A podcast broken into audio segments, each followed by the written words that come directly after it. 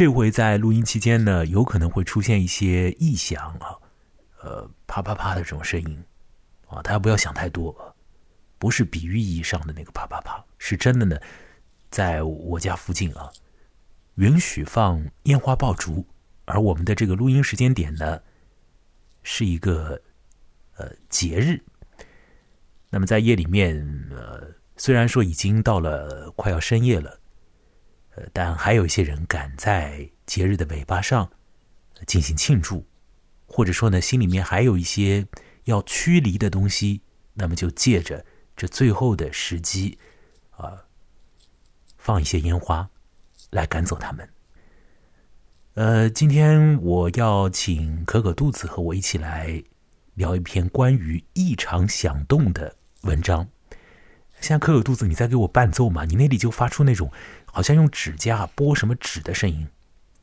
哦，是吗？我在绕 绕毛线。好的。哎，别这样，你要认真以待。我们每次做录音的时候，你看我都还是 挺要搞出一个气氛来的，那总是被你那种异常响动，你看又给破坏了。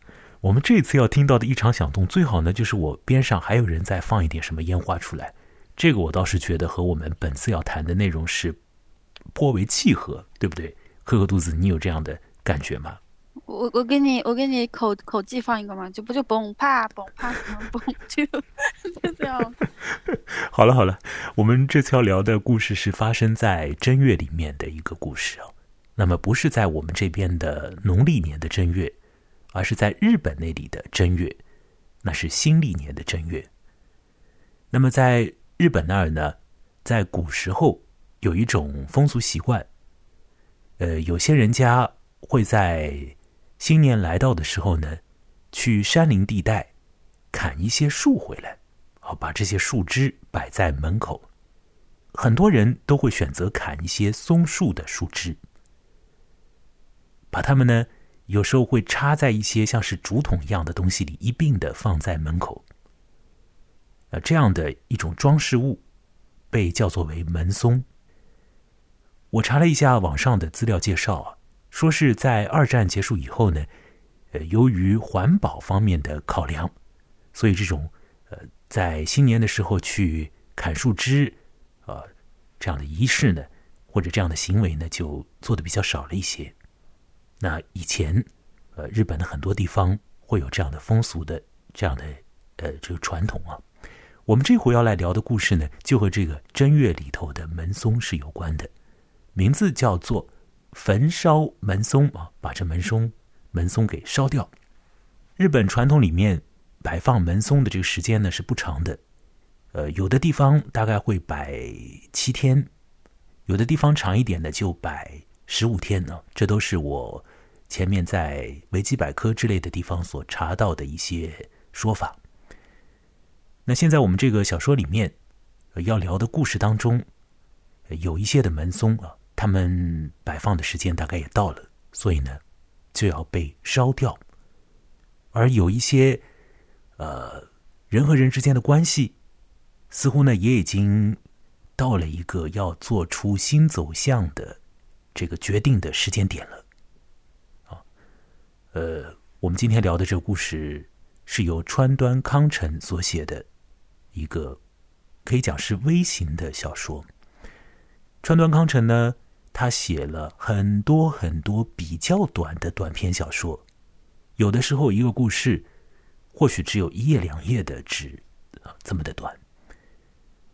呃，川端康成把这些比较短的短篇小说称之为是掌小说，所谓的掌就是手掌的掌。哦，这样的一个说法呢是很形象了啊，就好像一个故事。在你摊开来的手上面，比较小巧的一个东西，你看着它就会把它全部看下去，呃，很容易就全部看下去啊。但这样的东西，这样的小巧的东西，往往呢又会富含很多的余味，这是川端康成的这个长小说的特质。川端康成呢，在长小说这个领域呢，耕耘颇丰，呃，据说呢，他大概有。四十来年的时间呢，陆陆续续的都常常在写一些长小说出来。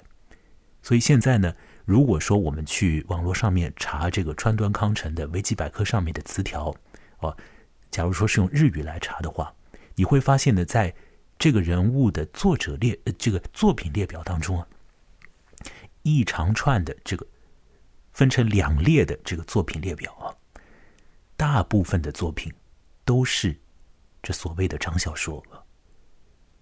那当然了，呃，在我们这里呃，可能呢，就是大家认知川端康成会觉得说他是写像是伊豆的舞女啊、雪国啊这样的呃比较长篇一点的作品的。呃，还有山鹰啊、睡美人啊之类，但在这个比较短的短篇小说这个领域，川端康成也是一个很厉害的，呃，很厉害的人物啊。或者说呢，他写出来的东西呢，很有味道的啊。也许对一些人来讲是很有味道的。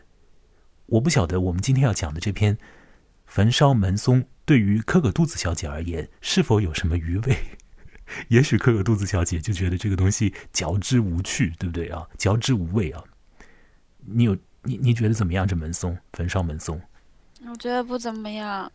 哦，呃，原因何在呢？你有什么样的这个道理吗？要讲讲吗？嗯，就是一个挺无聊的故事，而且是，呃，这什么什么男女分手的，不想看。你不想看男女分手的故事，是因为你呃有什么特别的心结吗？呃，那倒不是，我是觉得很无聊。哎，我跟你说，我本人就喜欢看男女分手的故事，不爱看男女结婚的故事。啊，我我也不爱看结婚，也不爱看分手的，我觉得他们都有病。你这话讲的，你不自己也是异性恋吗？我没有，我无性恋。哦，你现在都转向这个方向了哈？嗯。你是近期做出的转变呢？没有吧？好好，我们慢点，私下里再详细讨论讨论这个。嗯，就说有的时候一些人生的转变呢，它需要一种仪式，对不对啊？我们现在这个焚烧门松当中，呃，有人要离婚嘛？完了之后呢，又在这这个正月当中，又有了这么一种烧门松的仪式。这种仪式感的事情和人生有一个结束点，然后再有一个新开端的那个感觉。放在一起了，这感觉那个可可肚子是一定是可以看得到的，对吧？嗯，你觉得这个作者这样写有意思吧？嗯，没没意思，好像也挺普通的，是吧？对啊，就是很普通啊。嗯哼，很普通啊，很普通，是哦，是哦，啊，一个仪式和一个，就是为了就是今天的节日选这篇是吗？选一个有仪式感的，这当然是很大的考量了。我每一次选择的这个时机，我我自己是觉得要巧妙才好。但是呢，我告诉你，哥哥肚子，我这个苦心啊，基本上就是枉费的了。因为呢，我这个又不是直播，你说对吧？大家呢，就算是要听到的话呢，那一定也和我们现在录的这个时空是岔开的了。所以说嘛，没必要。所以说，有的时候有一些人的心机啊，到了另外的一些人的呃这个感觉里面，就什么都不是了。我觉得这个川端康成在他的很多的短小说当中，呃，长小说里面都是煞费苦心的了，他真的是用力很足的了。可可肚子应该是没有看过他其他的长小说是吧？你之前不是给我看了一些吗？哦，对对对，你以前看过的，和我一起，还有另外一位朋友，我们一起看过那个仪容事件，还有帽子事件之类的，对吧？嗯，是那两篇吧？我没记错啊。啊，嗯，川端康成写过超多的这样的东西。那现在国内可以买得到的这个张小说的书的，有一本叫做《阵雨中的车站》，还有一本叫《藤花与草莓》。那我们今天呢要来讲的这个《焚烧门松》，就是在《阵雨中的车站》这本简体字的书的里头的最后一篇。我前面说了，这个作者呢，他还是很苦心经营在他的这个。很短的作品里面的，一方面，在这个小说当中有一个离婚这个事情，他和年节期间或者正月里头的一个仪式叠在一起了。也许仅仅这个小说如果仅仅只有这么一块东西的话，那确实呢，你可以讲有点好玩或者有点意思，但是意思实在也不多，对吧？可是我们现在看到的这个作品，其实。完全不只是这样那它里面有些什么呢？我等一下会把一些文字来读一读的。呃，它里头还有蛮多有一点点嚼头的东西啊。这个磕个肚子，你你个人有没有发现一些呢？或者有有有一些注意到一点东西吗？啊，比如说我讲几个点吧。比如说那个房子，对吧？你注意到那个房子，呃，男人和女人他们一开始待的那个房间，到底是他们的房间呢，还是是哪儿的房间呢？对吧？你注意到了这点没有啊？完了之后呢？租的呀。租的对吧？好像是在一个不稳定的旅行期间，而且还老有人偷窥。对啊，是是在一个旅途当中的一个很不牢靠的一个很怪的一个房间，对吧？嗯，是啊。当他们要离婚了以后，接下来他们又要住到什么样的房间里面去呢？你你看到那个了吗？其实他们某种程度上仍然是这样呀。就是说，虽然说他们要离婚了，但是离离婚完了之后，他们有可能仍然是一方租房子，另一方就住在他的呃呃前妻或者前夫的那个地方。对，就是这个。虽然说离婚了，可是这个某某一个房子的那个这样的一个格局、一个状态、一个不稳定的房子的状态，仍然得以保留，仍然继续下去的。就不换了一个地方。就我们现在看这个故事，一开始的时候，那房子在热海，是在旅途当中一个度假地啊。后来呢，离婚以后，或许是会到东京再去找一个房子，但这样的一个局势，这样的一个两人的同在一个屋檐下，而这个屋檐呢似乎又不太稳定，这个状况是得以保持的，一直就是这样。那么另外呢，想想看这个故事当中啊，他讲到那个小偷，对不对？小偷是在故事的一开头就出现了，当然这个故事本身就很短了，所以开头结尾基本上就是在一块反正呢，在这个故事。前几段里面就讲到小偷的事情了，说是这个房梁上有贼走过，完了之后呢，这房子里面的一男一女就开始呢疑神疑鬼，开始觉得他们看见的人都像是贼，是吧？就是有一种已经不稳定的那种感觉了吗？哎，不稳定的感觉。哦，这个房子已经不稳定了，房子里面的人的关系也已经不稳定了，然后呢，心境是不稳定的，悬着的那种感觉。是，所以呢，这个川端康成接下来就把这个悬着的那个东西就扩散啊，继续把它给这这个这个气氛继续把它给吊起来，就是讲呢，房子里面的两个人啊，他们一方面呢在担心这个贼再过来，另外一方面呢，他们就听到异响了了，听到房间外面传过来。一些声音，那这些声音到底是什么样的声音？在这个很短的故事当中，就构成了一个小小的悬念吧，对吧？如果你初次看这个故事的话，你多多少少会想这个声音到底是什么声音吧？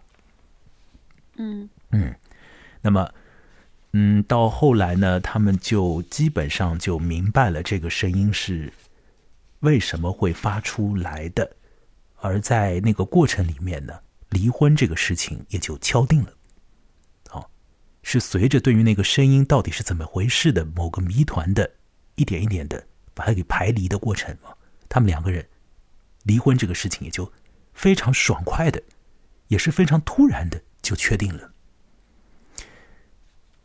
而当这个离婚这个说法、这个行动啊确立下来之后，那男方女方都是什么样的一个？后续的心态啊，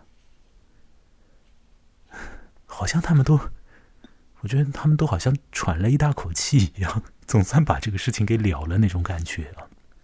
嗯，并且那个男方好像还有一点点的，有点点好像还有一点点快乐还是怎么样？没反应吗？过不是他还好像我觉得他是高兴的呀，我觉得他好像是高兴的，就为了那个女的高兴。对吧？他倒没有说为了自己开心了，他好像是为了那个女的高兴。他说他心情对，对啊，像写童话故事。所以到了那里，各位又怎么样去解呢？这个这个心态啊，我们一般好像在常规的这个模式里面，总归是觉得说，离婚的时候嘛，要要要怎么样，要要吵一吵。因为他也觉得那个女的很无趣啊，他跟他下棋的时候都烦死了。所以这两个人凑在一起干嘛呢？对啊，所以早点离也对，是吧？嗯。好了好了，这么一个有一些无聊的故事了，讲的是一对在同一个屋檐底下，那生活呢还不至于很稳定，那生活周围呢似乎有一些威胁，两个人的心境呢也颇为不平静。那么到了一个新年的开始的时候，某一种新的气象似乎呢正在建立，这个气象里头呢又包含了一些逼迫他们的因子，啊，有人要。对自己的人生做出新的安排，有人也支持他做出那样的安排。但是呢，纵使离婚，两个人呢，哎呦，还会住在同一个屋檐下，就是这么样的故事。而在此故事的最后啊，某种东西它绝对会被烧掉的，绝对会被烧掉的。那被烧掉的东西呢，就是那个门松。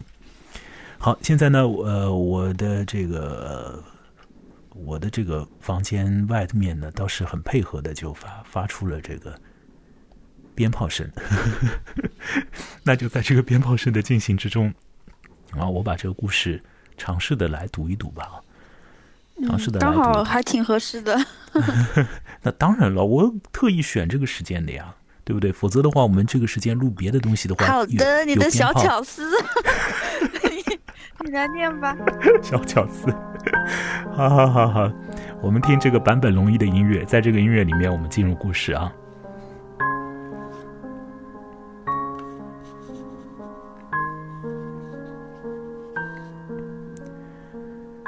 时值正月，装饰松枝期间，可是热海的气温竟达华氏七十几度，一连两天简直像初夏的日子。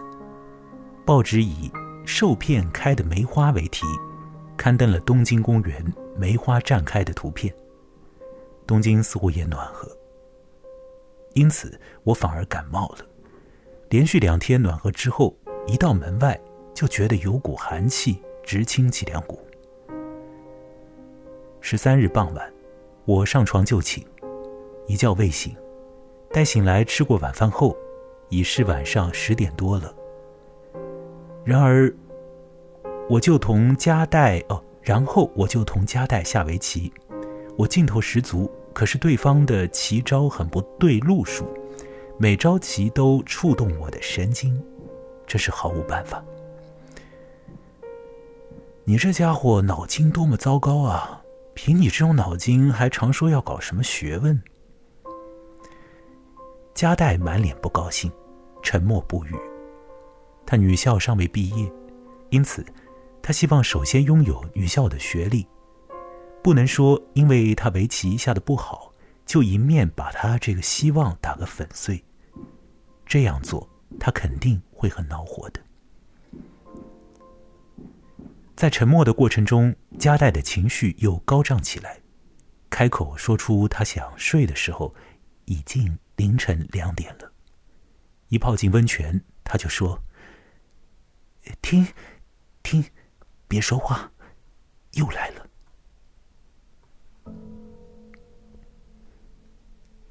他把身子缩在温泉水里，害怕的要命。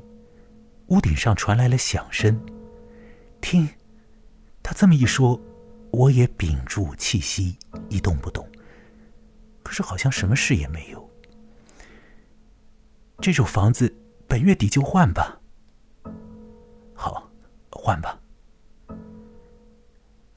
如果还像以前那些日子那样，小偷从厨房天棚的采光窗往下面偷看的话，那么就正好是在洗澡间的屋顶上吱嘎吱嘎的走。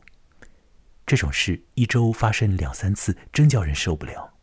前些时候，没想到那个毛贼竟敢两次前来光顾。再说，外贼也不大可能总窥视同一家人。然而，自从前些日子以来，一到夜间，家代连厨房都不敢去了。而且，我一到夜深人静的时候，耳朵里总听见家中到处有木头响的声音。我有生以来，从来未想象过自己家里还会有小偷光顾之类的事，因为一旦被小偷进来光顾过，下回就会觉得总有人在偷看似的。常言道。看见生人就当他是小偷。加代此时的心情就有点像这种情况。在街上走，我多看一下某个孩子的脸，他就会边笑边问道：“不是那个人吧？”两三天前，在一个要闹暴风雨般的夜晚，我们去看电影。坐在我身旁的一个孩子的长相，酷似头天夜里来的小偷。在昏暗中看他的侧脸，不是心理作用的关系，实际上着实相似。这是多么凑巧的奇遇呀！我感到这仿佛是命运在捉弄人，不禁笑了起来。待到亮灯的时候，一看，原来是个穿中学生制服的学生，长着一双漂亮的手。那个小偷的手好像没有这样漂亮。总之，有过这样的事，我也不笑夹带那股害怕劲儿。加代钻进二楼的卧铺后，还说：“再晚点睡吧。”他待到十点再睡，我反正睡不着。听，那声音不是已经来了吗？注意听，就能听到有人蹑手蹑脚而行的声音。加代刚迷迷糊糊的进入梦乡，又被噩梦惊醒了。刚才好像有人走了进来，站在我枕边，我的头已经麻木，动弹不了了。他说：“喂。”过了一会儿，这回是我把夹带摇醒。喂，那是什么声音？嘎，嘎嘎的响呢。那种声音刚才就听见来着。是不是有人用锯子在锯大门的横格子？嗯，传来了锯子锯木头的声音。我站起身来，打开木板套窗上的采光口看了看，庭院里没有人影。透过对面旅馆后面的玻璃门，可以看见那里铺地板的房间里有三四只小耗子四处乱窜，以为是锯子发出的声响，却原来是远处敲打大鼓的声音。那是大鼓声呀！我折回睡铺，刚要睡觉，又传来一阵更响亮的大鼓声。沿街乱敲一气走了过来。奇怪呀，难道是闹火灾吗？没准。假如是火灾，理应敲响警钟呀。莫非是小偷？是不是为了抓小偷才鸣大鼓，把镇上的人都叫醒？大鼓好像……不是一两个，交相的乱敲一气，还传来了群众哇哇的叫喊声。会不会是山林火灾呢？还是暴动呢？会不会是东京闹大火呢？是不是贼人攻到热海来了呢？直到手枪声响起以前，相交的传来一阵阵大鼓声和叫喊声。是不是被镇上的人们围困着的盗贼开了手枪？去看看怎么样？算了，不要去了。究竟发生了什么事呢？不是举行什么仪式活动吧？好像是祭祀庙会呀。他这么一说，又觉得那像是抬着神轿绕过来的声音。就算祭祀庙会那样兴师动众，把全镇的人都搅醒了，未免有点滑稽呀。是船只遇难了吧？就算是，也不会在这样的夜晚呀。是啊，是大喷泉喷了出来吧？我又站起身来，窥视了一下外头，右侧的山岗上，火和烟冉冉升起。外面在焚火呢。这么说，还是船只遇难喽？那就应该在海岸边焚烧吗？不知怎的。大鼓的声音，让我们活跃了起来。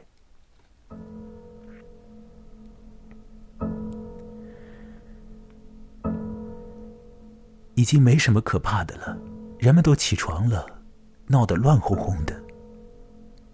啊，加代的声音也变得明朗了。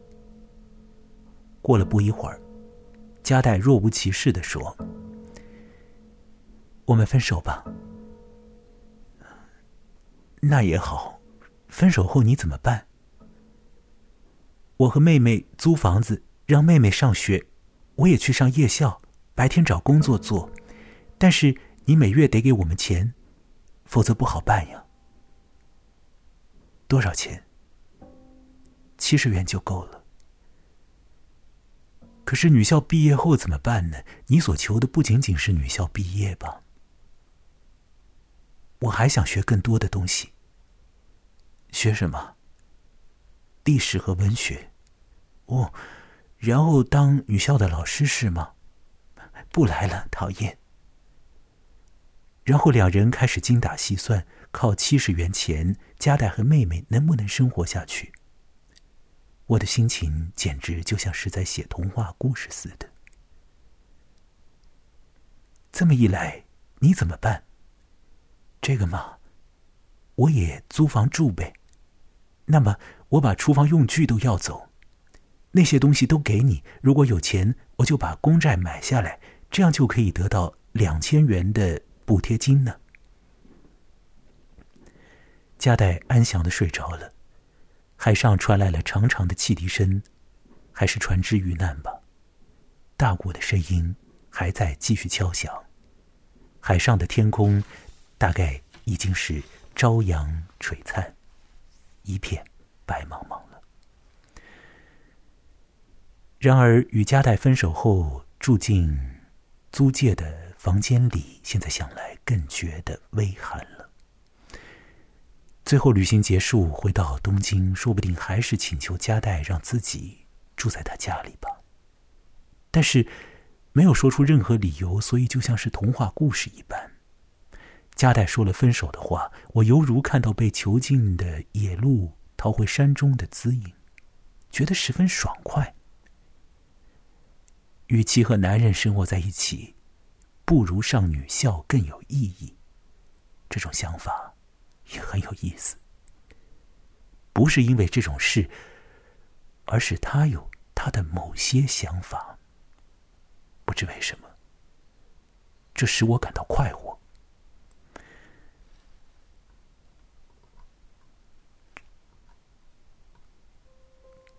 中午，我起床，走向那投进了明媚阳光的餐室。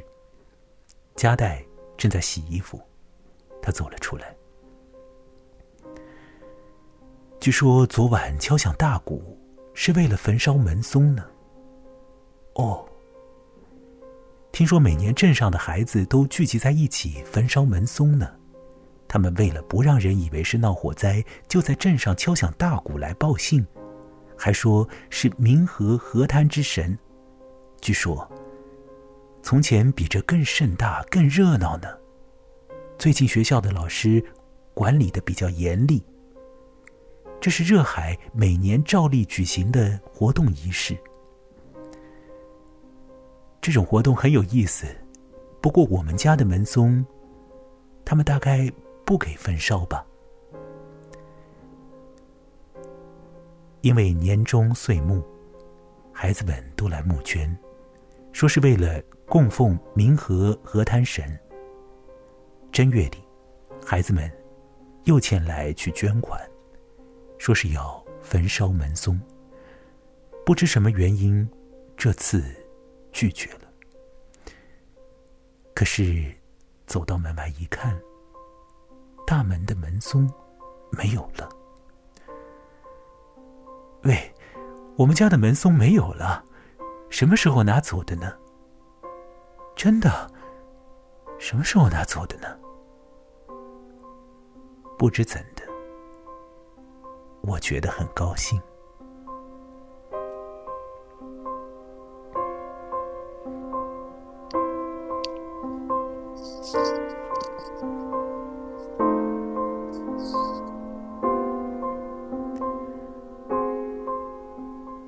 了，虽然是长小说，虽然呢是比较短的短篇小说，但是好像读的时间也有一些长了。所以看的时候倒是很快的啦，匆匆就可以看下来啊。看完之后呢，会有些余味在心中。那这样用呃读中文的方式来读这样的这个东西，就有一些句子也确实，我我读的时候我自己听着觉得有点怪怪的。有一些人物对话呢，老师讲的，我也搞得并不是特别清楚，就是说发出这个隐语的呢，究竟是女方还是男方啊？所以有的时候呢，我想要有一些声音的转换，但是想想说算了，拉倒吧，我就索性用一种偏向于中性的，就不要再硬性的去区分男女的那个调子了。反正区分出来的话，有可能也特别怪。所以呢，可能呢，如果你手边是没有文本的，那我相信呢，十之九十 你的手边是没有文本的。所以呢，你听我这样读的话，听到现在呢，也，嗯，也许是舒服的、愉悦的，也许呢，也是有点累，对不对？因为你要跟随这个。呃，故事当中的一些情况走的话啊，尤其是要去辨析这里面的一些像是对话一样的话的话呢，那确实呢要费出一些心神来才可以啊。更何况这故事当中还有一些这种意象啊，一直在伴随着，使得你的心神呢不至于会非常的太平，对不对啊？反正呢，好歹呢是把这个东西给读完了。但是呢，我还是得和可可肚子就是再说一次，就是说我确实呢现在是有点后悔读这个东西，是不是这篇有点无趣啊？不是，我我我应该是挑一些读的啦，我全部把它读一遍，我觉得有点啊，它 掌上小说嘛，掌小说嘛，应该是。但是啊，他他这篇长小说好像比之前那几篇长一点，确实。啊，对，确实比我们以前呃，我们私下里面，然后在别的场合也不是私下里了，在别的场合聊过的那个仪容事件，呃，也许长一点点吧，但呢，其实还好，主要是这篇当中有一些，你怎么怎么觉得它好像长了一点呢？就是有一些对话，这种对话就会把那个篇幅好像拉松那个感觉，是吧？嗯，这种对话它里头是大量的那样的对话嘛，男女之间在讲话。呃，你仔细的看那个文章的话，你是知道这是男方，那是女方，你是辨得出来的。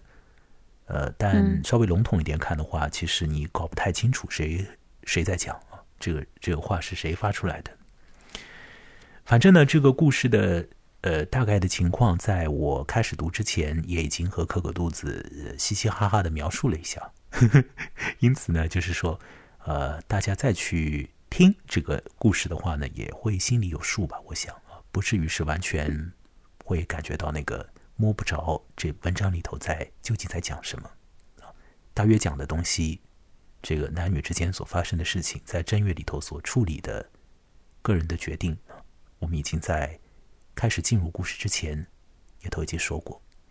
那么现在呢，呃，可可肚子小姐，你又把这个东西听了一遍，那是无聊感。增进了一些，还是有所新的体会？如实交代吧。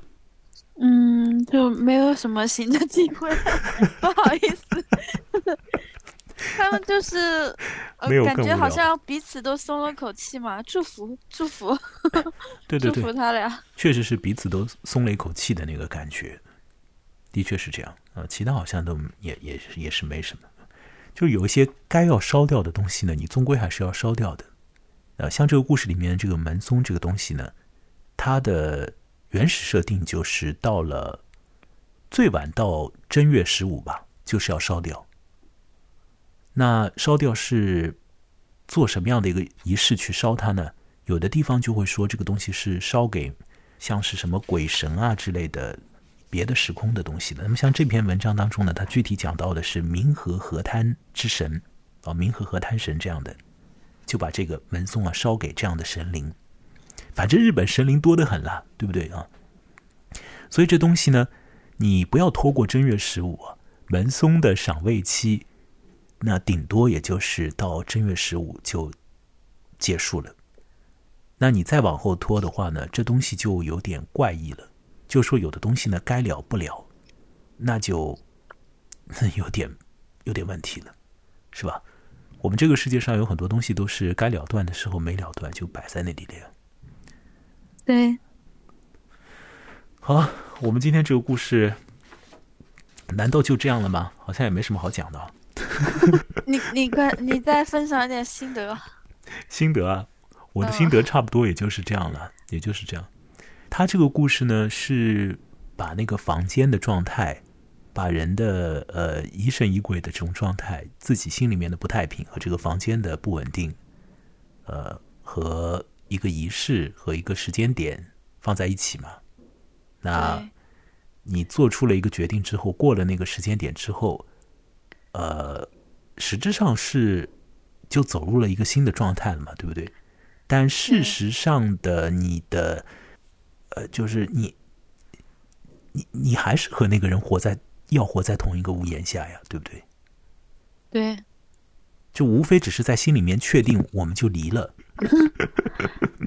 对不对？这就是一种心境，了。对心境里面的确定了。你确定了这个之后，你就轻松了很多。是啊，那这就是要结婚的人，他们都到一定程度又又不轻松，又要离婚。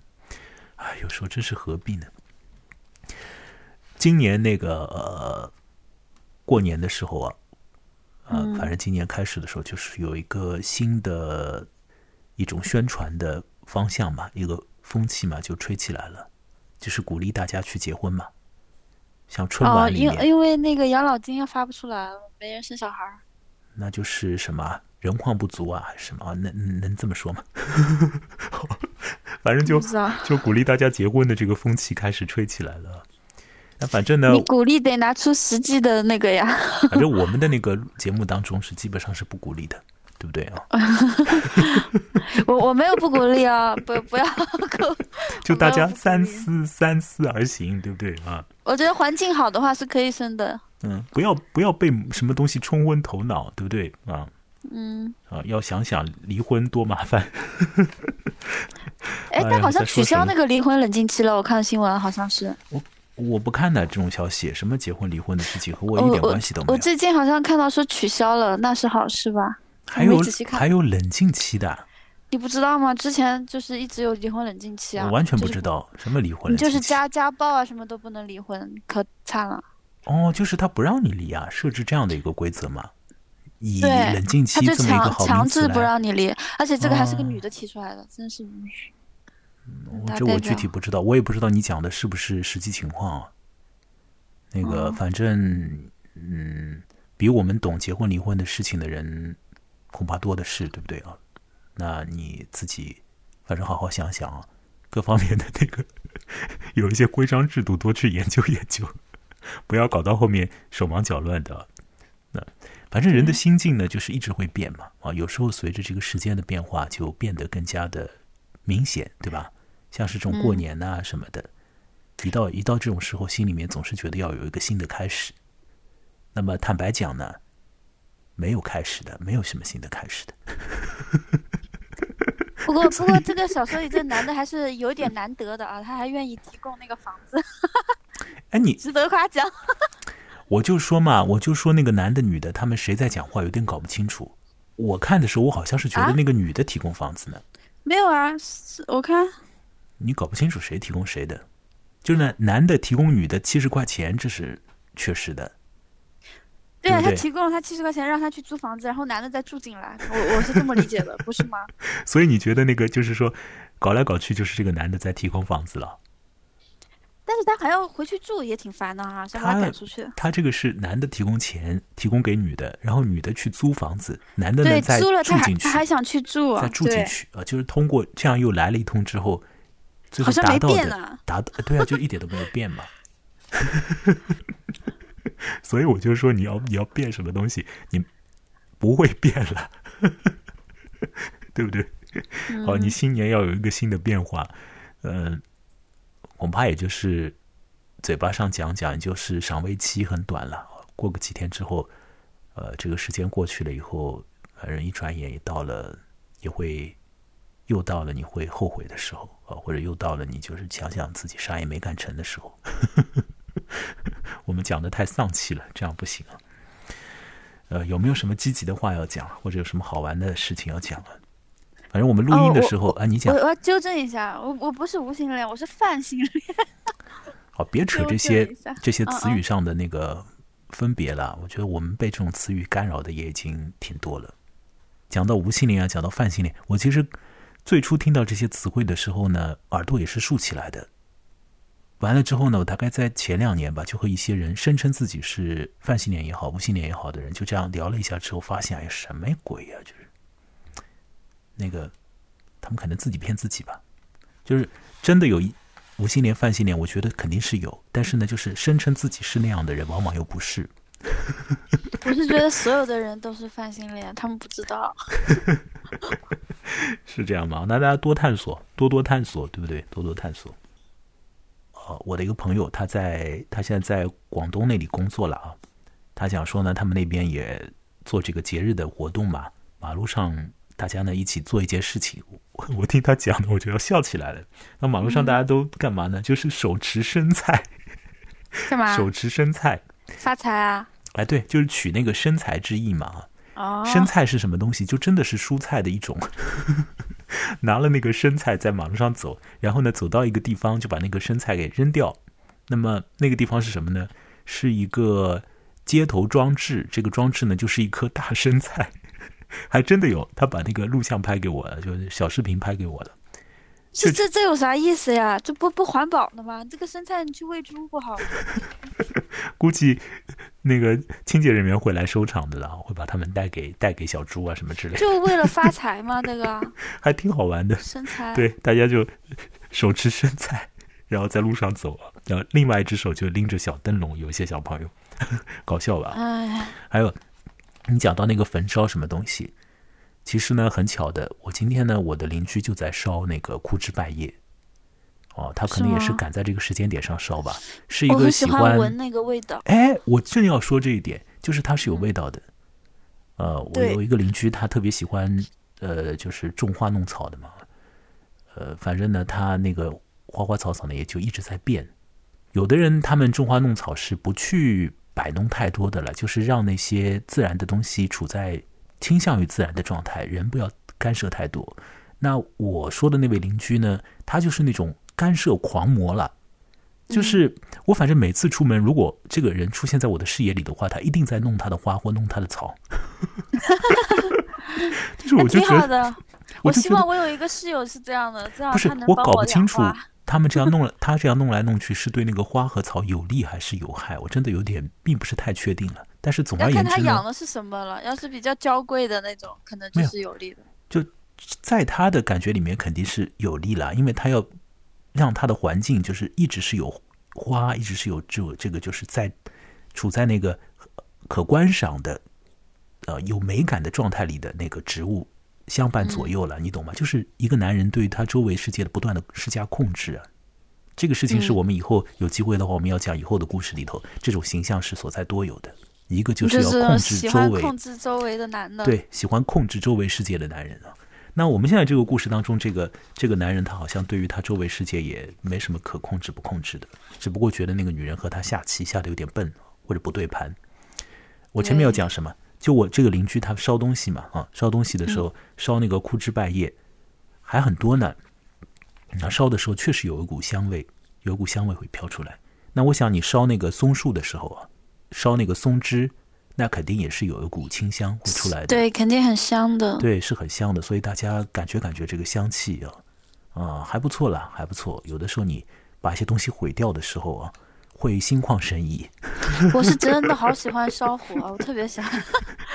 你可以在上面再放一个小乳猪，然后烤烤它。这个乳猪哦不不不不烤不烤，实 受不了受不了那种一整个的。嗯，好了好了，害怕。我们最后再说一个，再说一个呃呃，就是有有意思的事情吧，也就大家笑笑吧。以前小的时候嘛。过年的时候啊，过完年了之后，呃，这个就是在过年之间吧啊，那大家还是在市区里面可以放烟花爆竹的时候啊，我待在市区的亲戚家里的时候，就弄的那个外面都是这些红色的纸嘛，鞭炮啊，对啊，鞭炮啊，烟花这些东西主要是鞭炮。完了之后呢，有一年过年的时候，我和几个呃这个表表亲啊这样的。就说就都是几个小朋友吧，就说我们现在来做好人好事好了啊，我们把这个红纸啊全部都给它扫掉。于是就我们就开始扫嘛，那扫啊扫就把呃一个蛮大一块区域吧，哦，大概是几幢楼这样的一个一个边上的那个呃沿着的那块区域，应该是一两幢楼这个边上沿着的这个区域里面的红纸都给它扫起来，呃，扫的还蛮起劲的，觉得自己在做好人好事嘛。那扫完了之后，就是你你把那个纸扫到什么方向去，对吧？这是一个问题，因为纸很多嘛，你都堆积起来了嘛。那么就说我们就扫在我们就自家门口吧，就我们在哪一个哪一个门洞那儿，我们就把那个纸啊就扫在那个门洞那儿。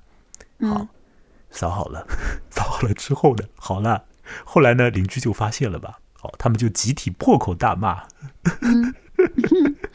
不能扫在门洞里。不是啊，这个纸是。吉利的，你把它扫掉，然后你把它全部都拢在你那边，你这个你 你，嗯，然后呢，联邦这个大人就出来，不停的解释啊，说这是小朋友的小朋友的愚蠢的行为啊，大家不要在意啊什么的。我那个时候就是目瞪口呆了啊，真的是，因为我自己觉得自己在做好事情嘛，结果呢，怎么做出来这个结果呢，是如此的一塌糊涂，对吧？完全相反啊。邻居都气都气死了，真的气死了，就觉得说你触他眉头了嘛，对吧？新年那么好的时候，对吧？他们好不容易把这个炮仗给炸掉，好不容易有了这些红色的垃圾，结果呢，你还把他们的都都在你自己那边，你这个良心实在是太可恶了，对不对啊？好，我那时候就想啊，好，什么叫善，什么叫恶，这没什么好讲的，我就渐渐的就开始就觉得这个这个世界上你做好事做坏事啊。做一个你认为积极的事情和一个怎么样的事情，或者是有利于其他人的，或者怎么样的，其实真的说不明白了，真的说不明白。我就那件事那件事情对我是有一点影响的，但也没有太大的影响了，只是让我在想啊，好事坏事，原来根本搞不清楚的。那有的还是搞得清楚的，比如说离婚就蛮好的，这件事情是搞得清楚的，是吧？呃，这个是吧？也不对，也要具体情况具体分析，知道吗？那还是搞不清楚了。不是，这就是得具体情况具体分析，他也不是全部都搞不清楚了。啊，是吧？啊，好好，那大家就慢慢探索，慢慢搞吧。我们今天就到这里吧。今天这个故事呢，呃，比较 比较普通，比较普通。对，我们下次再讲一些口味好一点的。或者说呢，那个故事情节有趣一点的，或者讲文学手段更加特殊一点的，更加有劲一点的，对不对？上次我和一位朋友就米峰嘛一起聊过涉及到神父软童的故事，对吧？那么，呃，也可以讲是成年人和未成年人的性接触的故事，呃呵呵，至少里面有这样这样的一个信息吧。我反正也约了一位直男啊，约了一个男性朋友。呃，准备和和另一个男性朋友，就是讲讲一个口味还蛮重的，也是涉及到用互联网里面的暗网之类的去做这种儿童的性侵犯的事情。呃，然后那个故事的基调呢就很特别。呃，反正我还约了其他几个朋友，包括磕个肚子，我已经约了后面的事情了，就是还有卡佛的故事啊，对吧？等等的。嗯。包括我们以前聊过的有一些，我觉得还可以拿过来再聊。就是我们在别的渠道、别的场合，像是门罗的故事啊什么的。呃，反正呢，我们就继续在下一次的呃录音当中就接触到新的故事吧。我们这次就和这个焚焚烧门宗再会了，就把川端康成的焚烧门宗烧掉，烧掉，烧掉，烧掉，化成灰，化成灰。然后我们下次可以开始新的故事。好，各位拜拜了。好的，拜拜。拜拜的话，就听这样的音乐是不是不够味啊？对不对？是不是不带劲啊？我们要换一个音乐，换一个音乐，不行不行，要把这个焚烧门松的这种这种气氛，要把它给要把它给取消掉、消灭掉。我们来听一个关于太古的歌，呃，因为在焚烧门宗当中有太古这样的一个东西嘛啊。听到一些声音，好像是太古发出来的声音，就听这个太古 love，快快乐乐的，快快乐乐的，在快快乐乐的状态里结束比较好。就这样吧，再会。